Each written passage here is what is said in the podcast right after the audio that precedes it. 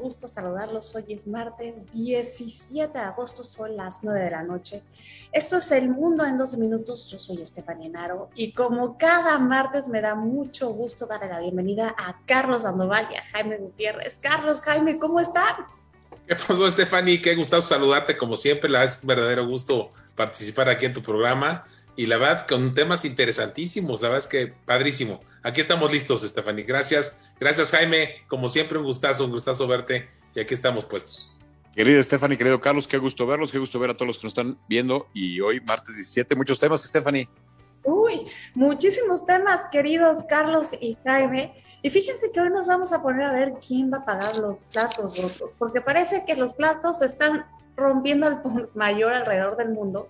Y donde más están rompiendo es aquí en México con el regreso a clases, que parece que nadie se quiere hacer responsable y ya el presidente dice que no es obligatorio para maestros y para estudiantes que regresen este 30 de agosto, además de que dice que él no sabía nada de la carta de la maestra Delfina, donde obliga pues a los padres a hacerse responsable de los contagios y a deslindar de toda responsabilidad a las escuelas, lo cual me parece pues bastante raro y es que no acaba de tener lógica este regreso a clases, parece más una necesidad política, porque la curva va para arriba, no va para abajo. La mayoría de los niños de primaria y secundaria pues todavía ni siquiera están vacunados. Y a los profesores que los vacunaron con Cancino, pues ahora el laboratorio eh, Sinopharm, que es lo que el que produce Cancino, pues ya emitió un comunicado a nivel mundial diciendo que se necesita un refuerzo. Entonces parece que nada cuadra y que nadie quiere pagar los platos rotos, Carlos. Y a mí me parece esto preocupante porque parece que lo que va a salvar a muchos niños es el amor de los padres, de no mandarlos, de no exponerlos, antes que pues la sensatez del gobierno. Así es, Stephanie, este Jaime. La verdad es que creo que el tema de, de volver a clases con esta crisis que traemos, con los niveles más altos desde que inició la pandemia, es una verdadera locura. O sea, yo, yo lo digo así con todas las palabras, a veces vale la pena no decir estas palabras, pero yo creo que es una verdadera locura y es un llamado a los padres de familia que si no deben de mandar a los hijos, no los manden porque va a haber una catástrofe. Yo la verdad espero, espero y la verdad, este, como mexicano, me gustaría que no pasara algo grave, pero esto va en camino, es como una una muerte anunciada, de que esto va a ser una catástrofe muy fuerte, crónica de una muerte anunciada, de que va a traernos una catástrofe impresionante. Y obviamente ya todo el mundo se está curando en salud de quién va a ser el responsable, pero hay que decirlo desde ahorita, el gobierno que llame a, la asistencia a clases en el pico de la pandemia, en el momento más difícil, yo creo que va a ser el responsable y lo más, lo más duro es que no se vale que contra los niños este, con, con, la fragilidad que, tiene, que tienen todos los chavitos, puedan tener este problema. La, yo, yo soy muy preocupado, ¿no? Claro, pero más que eh, no quieres hacer responsables como mandarlos a la guerra sin fusil. Yo, me gustaría, yo no tengo hijos, pero a mí me gustaría saber, eh, Jaime, tú que eres un papá orgulloso, tú también, eh, Carlos, pero, pero tú ya nos dices tu aportación. Yo quiero saber, Jaime, si tú mandarías a tus hijos, así como están las cosas, a la escuela. No, Estefanía, es una gran responsabilidad hoy como estamos. Este, y además, acuérdate que por ahí la Secretaría de Educación Pública, además del oficio del que hoy hablaba el presidente, eh, mandó un oficio donde dice que a los niños no les da. Bueno, estando en Estados Unidos, eh, bueno, viendo lo que está pasando, en Estados Unidos están muy preocupados porque los casos se han incrementado y no en Estados Unidos, en México están llenos los hospitales de niños. Entonces, este, perdón, es una gran responsabilidad. Es un tema que no debe de pasar. Este, y curioso, hoy veía un tuit, ¿no? Donde a Ovidio, en el tema de Culiacán, pues dijeron, no, no, no vamos a seguir con esto porque va a haber muchos muertos, pero el tema de los niños en la escuela, pues no importa, vamos a tomar el riesgo, ¿no? Entonces ya no uno entiende esas contradicciones, ¿no?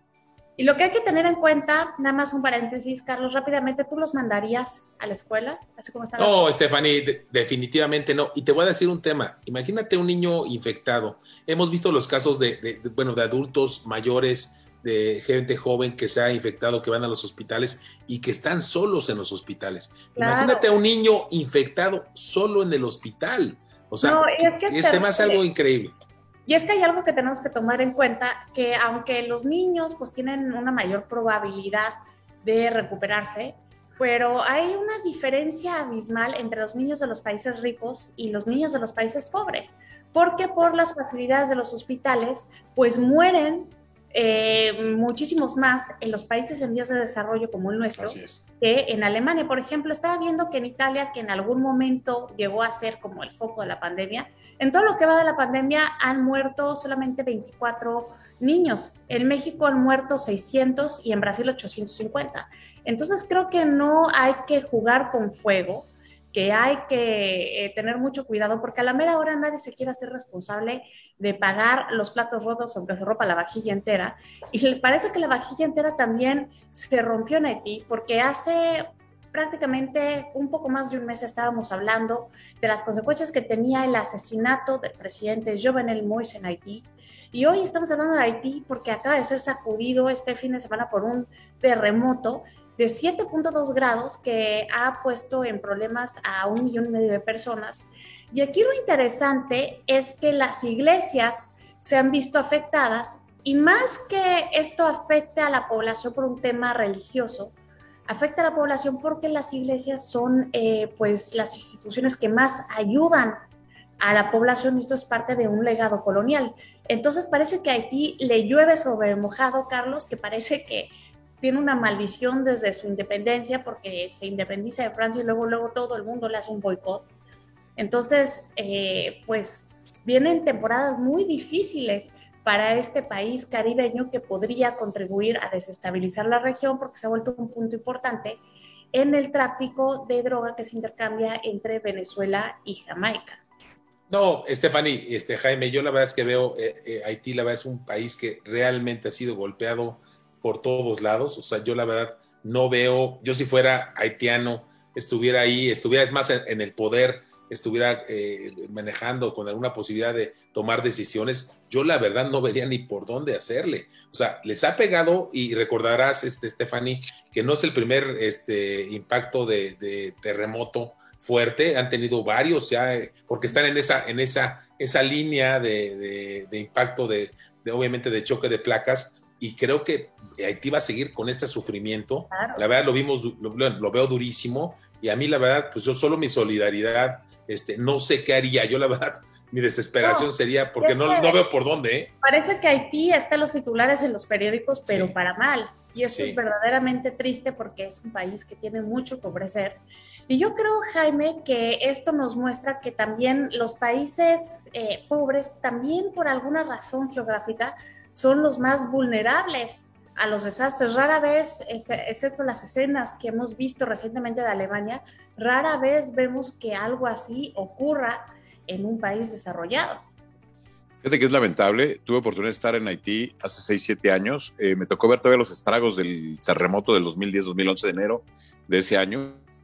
Este, hoy se está pegando un huracán, el huracán Grace, y pues la verdad creo que además se combina con una serie de dirigentes eh, corruptos que han metido al país además en un tema de pobreza.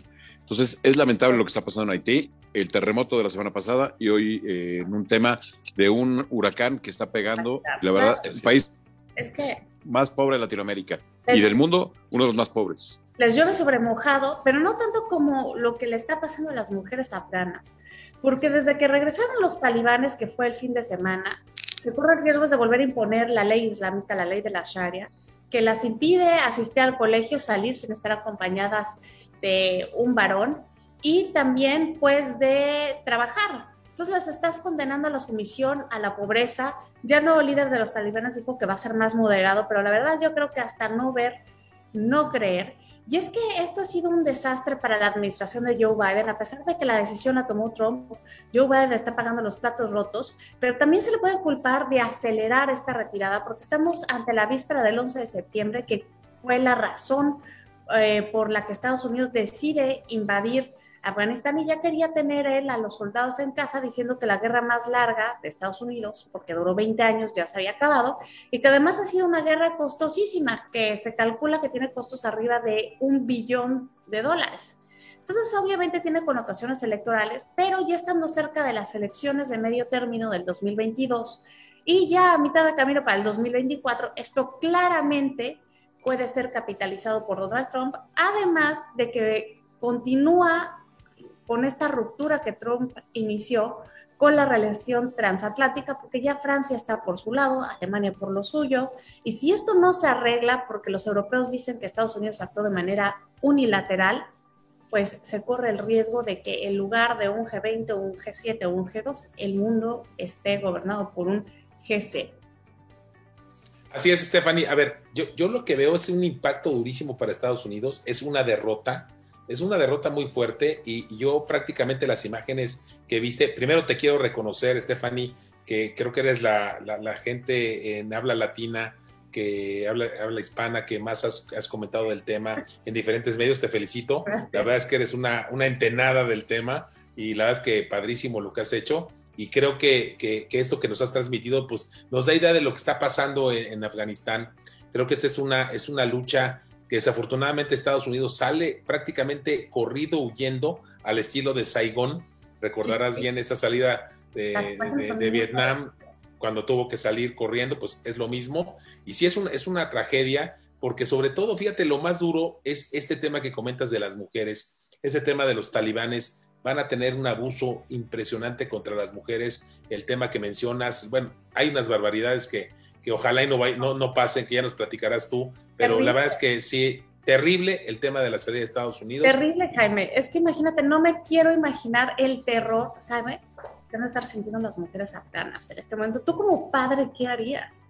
Fíjate que es terrible, eh, te lo comentaba yo al aire, coincido con Carlos de que pues, este, la cobertura que has hecho del tema de Afganistán es poco lo que podemos nosotros opinar del tema, tú eres la experta, pero la llegada de los talibanes al control del poder en el gobierno, lo que significa, además de esta pérdida de libertades en general para la sociedad y en específico para las mujeres, es, representa la llegada de violencia y terrorismo, que es, eh, la verdad, eh, terrible ¿no? para el mundo entero aparte del fracaso para, de la democracia en la región, justamente cuando las democracias liberales están en peligro y están siendo cuestionadas por los estragos de pandemia, pero bueno, ese será un tema del que podremos seguir hablando la próxima semana en los siguientes 12 minutos. Ha llegado la hora de responder a las preguntas que ustedes tienen para nosotros y sobre todo de saludar a todos aquellos que amablemente nos están viendo desde sus casas. Muchísimas gracias, Susana Ruiz, Jonathan Sánchez, Lilian Gisel, Enrique Mendiosa, Angie Lu, Jobstam de Basabe, Marco López Álvarez, Juanqui Durán, Zenón Gallegos, Araceli Castillo, Asduravi Ramírez, Erandi Jiménez, Edgardo Reina, Analigia RG, Cintia BT, Aristo Villejas y Marcel Maribel. Muchísimas gracias a todos ustedes. Y, por ahí dice Lilian Giselle también, saludos de Estados Unidos, saludos hasta Estados Unidos a Lilian. Ah, sí, no sabía que es de Estados Unidos. Muchas gracias Lilian por estarnos viendo desde Estados Unidos. Y nos dice eh, Susana Ruiz, que qué opinamos de lo de la carta y la explicación de AMLO, que si es una vacilada o si es para voltear y darle más promoción. Yo lo que te diría, Stephanie, es que es, es una vacilada lo que hizo el presidente hoy con la carta. Este, yo entiendo que el presidente no debe estar en todos los motivos, para eso tiene secretarios, pero él el que agarre toda la responsabilidad y no la delegue es, es tremendo. Y segundo, culpar al neoliberalismo de una carta que debió haber revisado la secretaria, perdón, pero es absurdo. Totalmente, y es que es como si la secretaria pues se hubiera saltado una jerarquía, ¿no? o sea, yo si, después, si fuera yo secretaria de Educación después de eso, yo renunciaría. Si el presidente pasa sobre de mí, ¿sabes que Aquí está mi renuncia. Es totalmente ilógica. Yo creo que hasta se metió autogol porque hasta se hizo pues ver mal a él mismo. Quiere decir que pues, las personas que tienen azúcar no lo respetan o qué, no sé con qué fin lo dijo, pero sí. Yo sí creo que es una vacilada. ¿Tú, Carlos, cómo lo ves? No, yo creo que, a ver, esto es lo que está pasando aquí, que la verdad es que no hay una línea de, de control, una línea de mando, una lógica o sea, yo, yo, yo lo he dicho desde siempre, aquí es prácticamente, digo, y lo respeto con, con toda la gente que estudió, estudió Montessori, es buena, ¿no? Es bueno el Montessori, pero aquí es un Montessori político donde nadie hace su trabajo, a cada quien se le ocurre cada cosa y, ahí están los resultados. Eh, digo, estamos en una situación crítica y vienen las consecuencias que comentabas, Stephanie. Este, ojalá y no, no sea tan grave, pero creo que van a venir consecuencias muy fuertes de todas estas decisiones y estos temas, ¿no? Es que me parece que ya estamos como en el gobierno de la sin razón, porque lo que va a detener que los niños se contagien es el amor de los padres. No la responsabilidad de las personas que deben gobernarnos. Entonces, eh, está, no hay más ciego que el que no quiere ver, no podemos estar tranquilos porque está la variante Delta, la curva va en aumento y si la historia no se repite, pero rima, cuando más murió gente en la gripe española, que fue la otra pandemia, que Jaime lo ha dicho muy bien, pues fue la tercera oleada. Entonces estamos en la tercera oleada de esta pandemia y creo que eh, muchos ya estamos cansados y muchos también eh, pues le han perdido el miedo. Y creo que pues no, no debemos jugar con fuego y pues si el gobierno no nos quiere cuidar, yo creo que nos corresponde a nosotros ser sensatos y seguirnos cuidando porque ahora sí, vida sola hay una y no es renovable. Oye, Stephanie, un comentario eh, nada más al margen. Fíjate que, que hoy escuché a López Gatel, que, que, bueno, ahí no tiene ninguno de mis respetos ni nada, pero bueno, ahí es la decisión del presidente, diciendo que, que la curva había bajado en estas últimas dos semanas, cuando realmente estamos en el pico y ha aumentado. O sea, el decir esa mentira, o sea, el decir esos datos es inhumano, o sea, eso es para, para un juicio. La verdad es que yo, yo, la, no, no, puedo entender cómo una gente, una gente puede, puede ser un, o sea, traicionar al país, a los mexicanos diciendo esas barbaridades. Yo la verdad estoy muy molesto y la verdad es que ahí lo pueden oír todas nuestras amigas y amigos, las declaraciones de hoy de López Gatel y ver las cifras. O sea, creen que somos tontos. Terribles. Y yo creo que ahí va primero su carrera política, su ambición, que la responsabilidad que tiene a su cargo, no le importa a la gente, solamente le importa su cargo. Y yo me pregunto cuántas vidas más son aceptables para que este señor permanezca a cargo. ¿Cuántas vidas más? Oye, Stephanie, escuchaba por ahí, vi un tuit tuyo en la mañana, eh, Jacinta Arden en Nueva Zelanda está decretando estado de emergencia, está decretando, llevan seis meses sin ningún caso de COVID, y han muerto 25 personas, así es, así es, lo que es una política pública de cuidado de la salud. Y aparte ellos fueron súper exitosos, eh, cerraron las fronteras, pusieron una cuarentena súper estricta, fue el primer país que declaró que había derrotado al COVID, fue realmente un caso extraordinario y también lo podrían hacer por la posición geográfica que tiene Nueva Zelanda, que está pues, abajito de Australia, está aislada eh, del mundo y parece que ni así se pudo. Entonces creo que tenemos que tomar nota, tenemos que seguirnos cuidando y la verdad es que en México pues somos muy desordenados y nos gusta reírnos de la muerte, pero creo que es un buen momento pues para cambiarlo y tenerle más respeto a la vida. Y rápidamente, Carlos y sus comentarios finales porque se nos está acabando el tiempo, ya se prendieron los letreros, es hora de abrocharnos los cinturones y aterrizar. Lo último, con lo que querían que se, con lo que quisieran que se quedara nuestra audiencia. A ver, este, Stephanie Jaime, yo la verdad, este, muy impresionado del tema de, Afganistán, la verdad, este, muy triste todo, el, todo lo que ha avanzado la mujer en, en, el respeto a la mujer, en la reivindicación, en lo que es la mujer. Creo que ahorita en, Afganistán va a estar bien difícil y ojalá y se pueda organizar algo para la defensa, para poder protegerlas. Este, la ONU, las bueno, Naciones Unidas, todos los organismos internacionales deberían estar muy atentos. La salida de Estados Unidos se me hace algo bien, bien, bien complicado y obviamente el abandono de Afganistán. ¿Qué va a pasar ahí? Es una verdadera locura. Y obviamente, nada más en el tema nacional, pues hay que cuidarnos porque estamos en el peor momento de, la historia de la pandemia, ¿no? Estamos en el peor momento y obviamente la salida de Estados Unidos va a tener consecuencias de reacomodo regional. ¿Qué van a hacer aprovechadas por China y Rusia? Creo que estamos en la penumbra de un mundo que no conocíamos y que está cambiando. Jaime, ¿con qué cierras tú el programa de hoy? Yo me quedaría, yo me quedaría con el último comentario de Carlos en el tema de eh, cuidar la salud. Eh, estamos en la tercera ola, hay que seguir con sana distancia, con uso de cubrebocas, eh, con el gel, tratar de cuidarnos porque este tema es serio. Estamos llegando a 250 mil muertos y mi solidaridad con todas las personas que han perdido a un amigo, un, familiar en esta situación. De verdad, penosa situación lo que estamos viviendo y mucho ánimo y mucha esperanza para la gente que nos está escuchando. Claro, y es que cada vez el COVID pues deja de ser simplemente cifras y tiene más caras. Hay que seguirnos cuidando, eh, hay que cuidar sobre todo a todos, a todos los hijos eh, de que no se contagien, porque son factores de contagio. Los niños chiquitos, aunque no se mueran, pues tampoco son inmunes. Y vemos que en Estados Unidos, por ejemplo, eh, tienen pues números récords de hospitalización de niños. Eh, hace unas semanas estaban cerca de 1.400 niños hospitalizados, que ah, es la cifra más alta desde que inició la pandemia. Entonces hay que cuidar mucho a los niños porque son el futuro de este país y no me quiero imaginar el dolor que han sentido los padres que han perdido un hijo a manos del COVID. Yo ya conozco a varios y me parece un hecho lamentable, entonces no hay que jugar con fuego, por favor, síganse cuidando, porque además del COVID, el mundo en el que estamos viviendo está muy incierto. Yo soy Estefany Naro y les doy las gracias por habernos acompañado el día de hoy. Estamos con un poco de turbulencias, pero ya estamos por aterrizar. Carlos, Jaime, muchas gracias por habernos acompañado el día de hoy. Muchas, gracias, Stephanie. Como siempre, es un gustazo estar aquí contigo todos los martes. Increíble. Y sí, el aterrizaje va a estar forzoso. Este, espero que no estemos aterrizando en Afganistán, porque aparte que están cerradas las pistas. Pues, ¿qué crees? Que sí, porque es nuestro destino final y vamos a ver quién va a pagar los platos rotos.